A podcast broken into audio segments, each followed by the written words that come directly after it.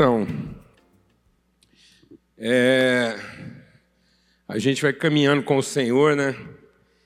E vai aprendendo a significar as coisas. Eu acho que cada vez mais na minha vida eu estou dando atenção às palavras. Isso já era sempre uma coisa que sempre me despertou atenção, né? As palavras, o significado delas, a gente não ser displicente né? em, em discernir, porque a palavra de Deus diz que a fé é formada a partir da palavra que sai da boca de Deus. Então, a palavra tem que ser recebida no seu verdadeiro significado, né? ela tem que ser apropriada no seu verdadeiro significado, ela tem que entrar no nosso coração e em nós gerar virtude.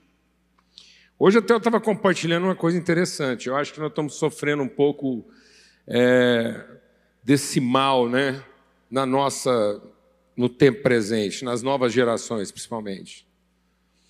É, a gente está cada vez mais é, sendo estimulado, excitado, incitado a resultado. Então, a nossa ciência ela está ficando dogmática, ela está ficando uma ciência de práticas e não de conhecimento. Então, toda a ciência humana ela está cada vez mais é, refém das conclusões, que é um padrão científico. O padrão científico, o padrão científico, ele é observar, comparar, deduzir.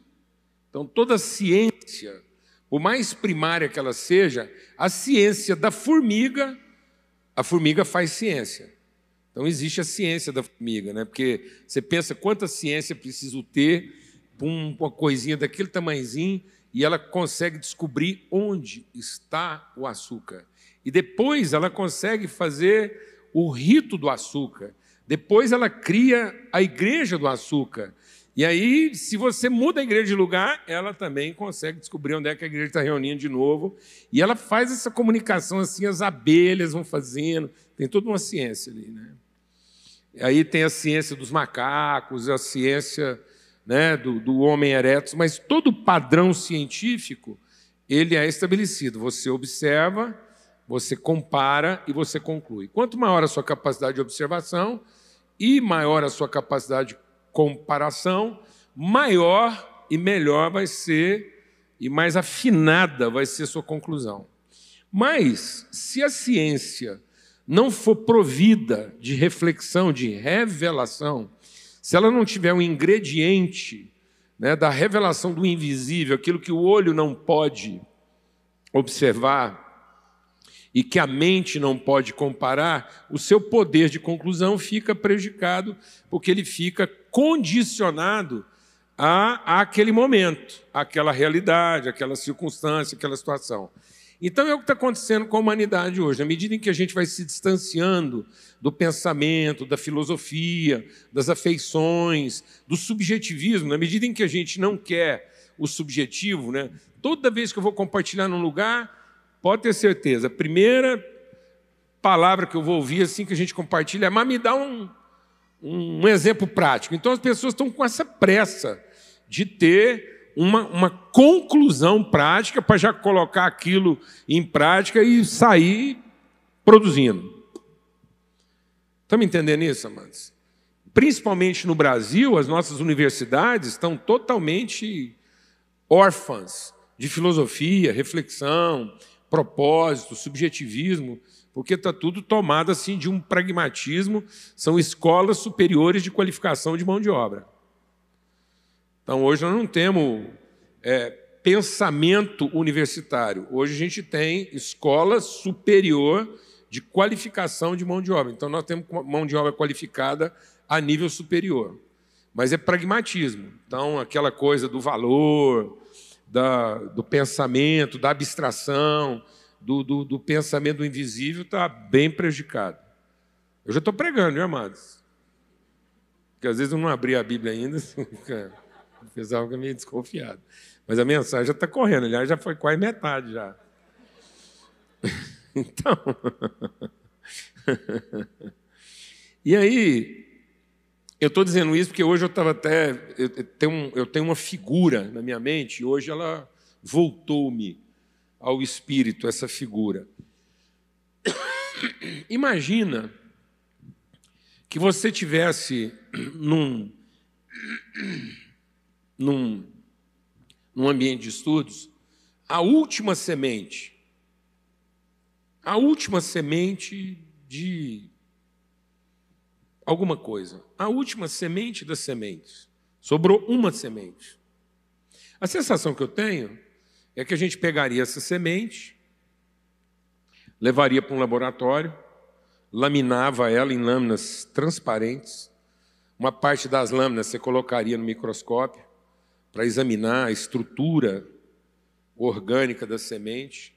As outras partes você colocaria em reagentes para ver como é que ela reage, o tipo de comportamento e do que, que ela é composta. Então você teria uma visão clara da sua estrutura orgânica, também você teria uma percepção clara da sua composição físico-química, enfim.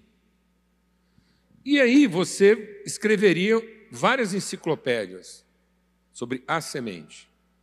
Dá até para montar uma faculdade teológica, filosófica, é, é, pós-moderna, avançada, reformada, pentecostal da semente.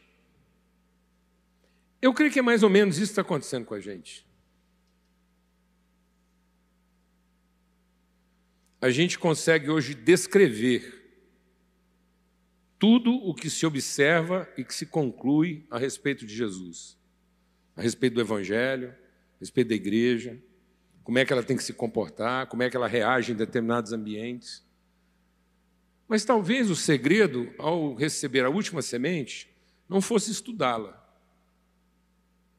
nem defini-la, e nem tirar conclusões a respeito dela. Se é plantar, para poder ver que fruto ela dá e como é que nós podemos ter outras sementes a partir dela. Há muita conclusão hoje em dia. Há muita opinião. As nossas opiniões, elas estão ficando apuradíssimas.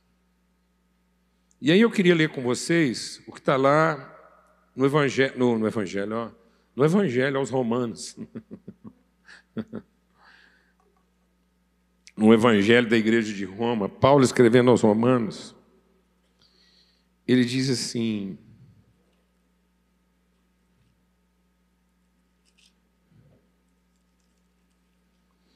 Romanos 12.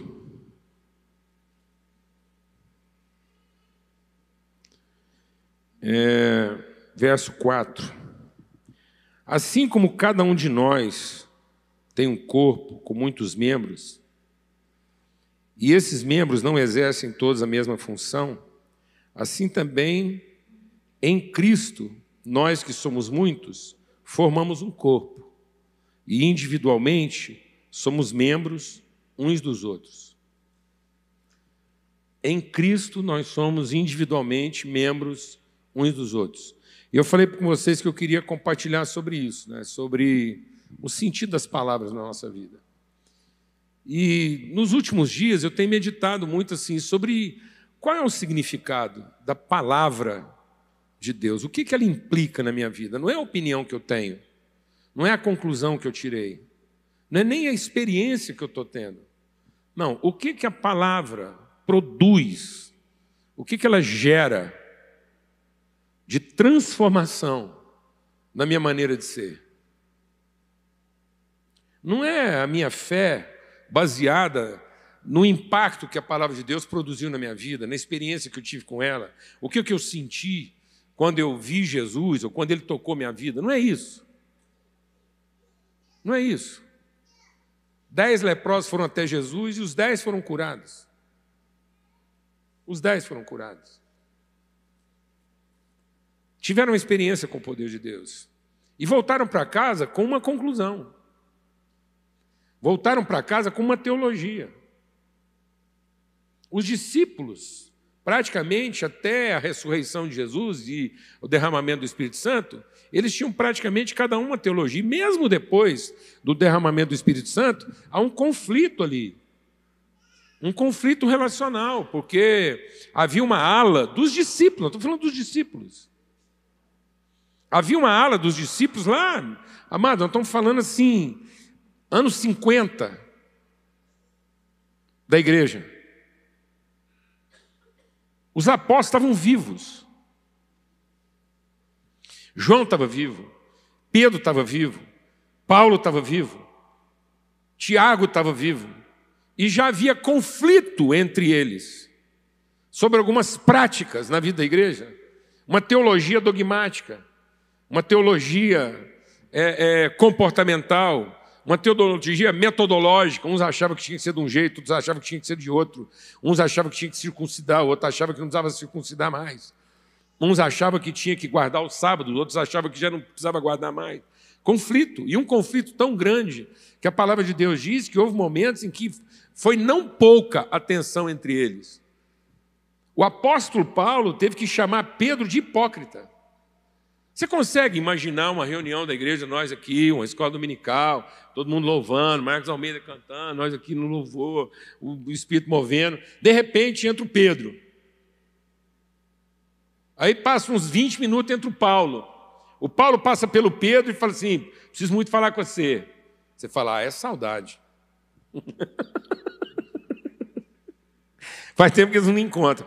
Aí eles dão uma saída lá para o fundo, daqui a pouco a gente só escuta o o que está acontecendo? Baixou um pau entre os dois lá, que Pedro, Paulo diz: eu tive, que, eu tive que resistir Pedro face a face. Porque eu disse para ele, rapaz, as suas práticas estão corrompendo a cabeça das pessoas. Porque a hora que você está com o povo, você é de um jeito, a hora que você está com outro povo, você é de outro jeito totalmente diferente. Meu Deus! Está vendo como é que precocemente, muito rapidamente, a gente pode se apegar à experiência, às conclusões, em lugar de deixar que a palavra de Deus construa em nós uma consciência, um entendimento, uma natureza. Então parece que tem hora que a gente não está olhando para a palavra de Deus para ser transformado na nossa natureza. A gente olha para a palavra de Deus para ela garantir a nossa conclusão. Então eu vou para a palavra de Deus para garantir que aquela conclusão que eu tirei me segura, me garante. Enfim. E agora Paulo está falando de membresia. Volta e meia, eu estou nos lugares hoje, isso já virou um vício de linguagem. Muita gente que não frequenta.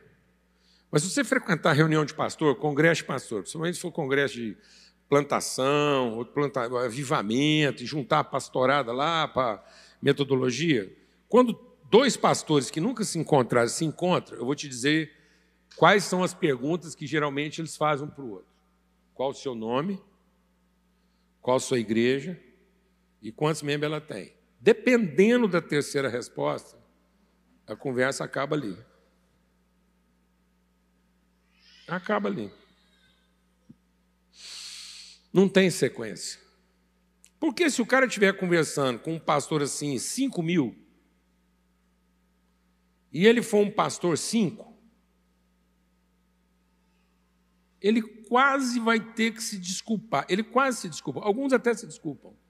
Ele, ele vai falando devagar. Ele primeiro explica por que, que ele é só cinco que a cidade é muito difícil, que os espíritos lá é mais forte, que os diáconos dele é tudo vagabundo, que os presbíteros não querem trabalhar, que falta dinheiro, que o povo é duro. Aí depois que ele desenhou aquele cenário assim, cascalhado, ele fala assim, mas, mas a gente está lutando.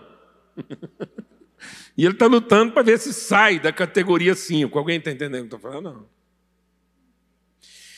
E agora é o seguinte: eu tô, estou tô muito angustiado sobre isso, eu estou compartilhando isso com vocês para a gente entender o que, que a palavra de Deus tem que provocar no nosso coração.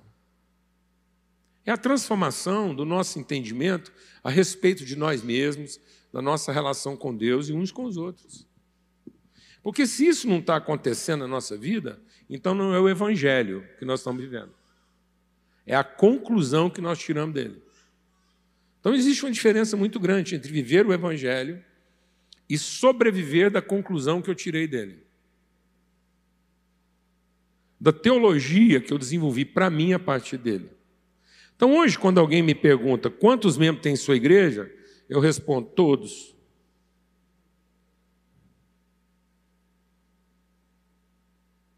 Todos. Né? Quantos membros o corpo de Cristo tem? Todos aí. Até porque eu acho que essa pergunta é desnecessária. Porque o corpo de Cristo, com todo o respeito, e agora vai aqui um profundo respeito e, e, e submissão aos dramas de cada um. Nós entendemos as mutilações humanas. Então, pode ser que por uma circunstância tem um corpo lá que tem uma mutilação, falta dedo, falta braço, falta uma coisa. Isso não é uma anomalia. Isso é uma patologia, é uma situação, é, um, é, um, é uma circunstância que não é a, a, a, o regular. Agora, quando a gente olha para o corpo vivo de Cristo, ele é completo. Ele é pleno. O corpo de Cristo é pleno. Ele tem todos os dedos, ele tem os braços, ele tem as pernas, os pés, ele tem os olhos. E é o seguinte: os olhos são dois. E eles são muito parecidos com glândulas, eles são assim meio gelatinosos, meio assim. Os olhos são uma substância assim, meio mole, mais ou menos igual nossas entranhas. Os rins também são dois. E seria estúpido perguntar por que, que os olhos não são do tamanho dos rins.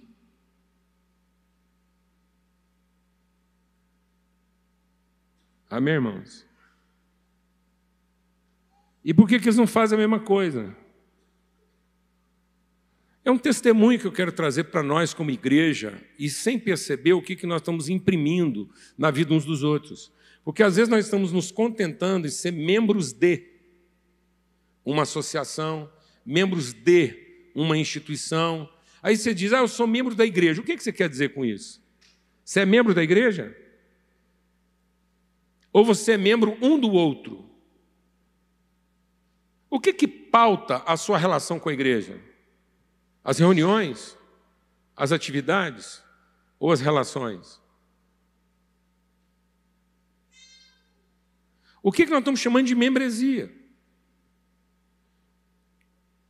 Eu sou membro de, eu sou membro com, ou nós somos membros uns dos outros? E aí você vai vendo como é que isso afeta todas as nossas relações, afeta o casamento, afeta a paternidade, afeta o ambiente de trabalho. Então, eu não sou membro um com o outro lá no meu amigo de trabalho, eu sou membro de, eu sou membro daquela atividade, eu sou membro daquela instituição, eu sou membro daquela corporação, eu sou membro daquela reunião ou membro daquele movimento. Mas eu não tenho uma ligação um com o outro. Não existe uma unidade. Não é uma relação de entranhas. Não é uma relação de pertencimento. Não é uma relação de, de, de mútuo conhecimento e mútua submissão. É uma relação de experiência. E ela se mantém a partir das conclusões positivas. Enquanto minhas conclusões positivas a respeito da minha membresia de funcionar, eu continuo membro de. Mas não me peça para ser membro um do outro. Então Jesus tem todos os membros, a igreja tem todos os membros. E eles não crescem em número. O ser humano vai crescendo e numa mão tinha cinco dedos, agora passa a ter vinte. Você fala, viu que sucesso? O cara antigamente tinha só cinco dedos em cada mão. Agora ele já tem vinte dedos em cada mão. Quando eu conheci ele, ele tinha só dois braços, agora ele tem quinze braços. Vinte e seis pernas. Alguém está entendendo o que eu estou dizendo aqui, amados, ou não?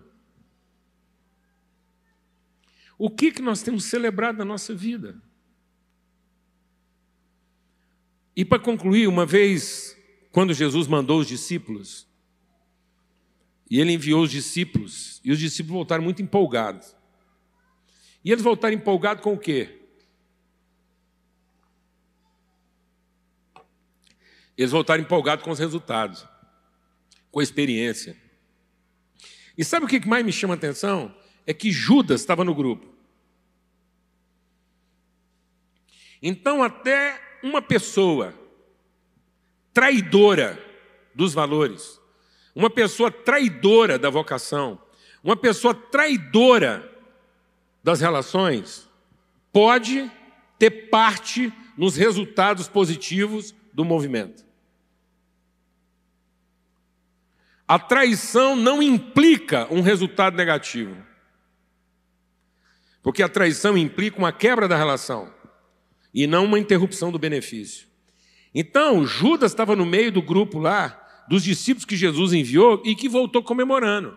Era de se esperar que o cara que foi com Judas voltasse reclamando. Todo mundo voltasse, ah, expulsamos, curamos, vimos e tal, aconteceu, fizemos e acontecemos. E o cara do Judas, Jesus perguntar para o amigo dele, falou, escuta, o que foi fácil? Brincadeira, né? O senhor me mandou com Judas. Eu falei, o que foi? Não aconteceu nada. O cara só queria armar esquema, roubou na padaria que a gente foi comer, depois bateu o lanche do menino que estava na rua, não aconteceu nada, não deu nem para operar um milagre. O senhor me mandou com ladrão? Não, amados, as duplas todas trouxeram resultados positivos a experiência e a conclusão da experiência foi positiva para todos. E às vezes nós estamos nos contentando em ter uma experiência de conclusão positiva. E aí, quando Jesus viu aquilo, ele falou assim: Eu quero falar uma coisa para vocês. Eu vi o diabo despencar como um raio.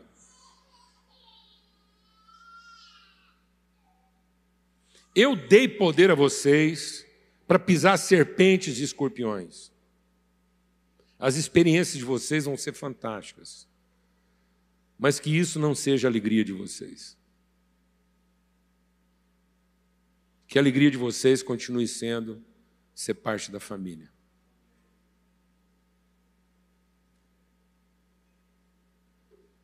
Amém, irmãos? E onde está a nossa alegria? A nossa alegria está em participar de circunstâncias que funcionam.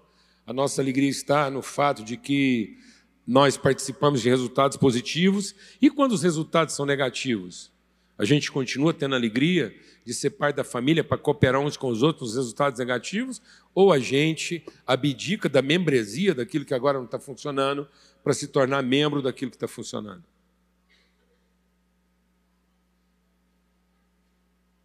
Amém. Em nome de Cristo Jesus, o Senhor.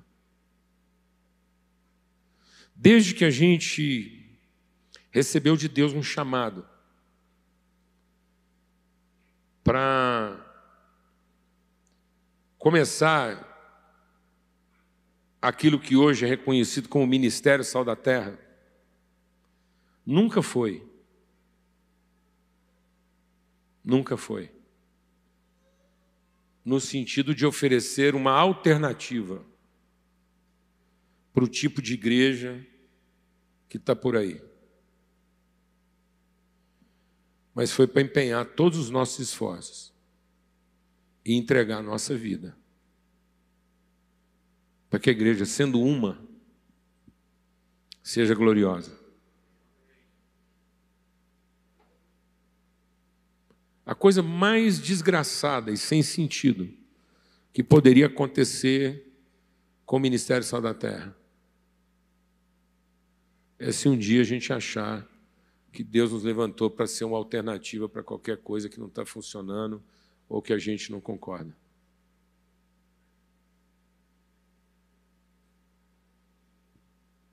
Amém, irmãos? Em nome de Cristo Jesus, o Senhor. Amanhã a gente vai começar mais uma conferência aqui. Talvez hoje seja. Antigamente a gente chamava esses, esses encontros de soirée. né, chamava aquilo assim, é um encontro preliminar para o que acontecer. Então amanhã a gente vai ter muita gente chegando aqui. E as expectativas mais variadas no coração, as experiências também as mais variadas. Uma, um esforço gigante para tudo funcionar. E realmente a gente quer que tudo funcione. Esse é o nosso desejo. A gente sempre quer que tudo funcione. Mas sabe uma coisa? Família é o lugar onde finalmente a gente fica, mesmo quando elas não funcionam. E a nossa alegria continua a mesma. Glória a Deus, amados. Quero trazer essa palavra para todo mundo aí que está virando o avesso aí para ver se tudo funciona. O desejo de tudo estar tá certo, e a correria, e, enfim entregar o melhor, o esforço a gente ser igreja nessa cidade. Né? O nosso país está vivendo um momento dramático, dramático, em relação à posição da comunidade evangélica nesse país. Muito difícil. Muito difícil. E sabe por que a comunidade evangélica está nesse lugar no país atualmente? Porque a gente foi para o lugar de pensar que nós somos um tudo certo no meio de um tudo errado.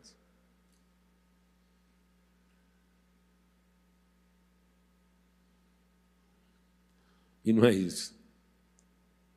Amém? Nós somos o testemunho de ligações que não se rompem, de afetos que não se esgotam, de compromissos que não se desfazem, de esperança que não termina. Glória a Deus, amados.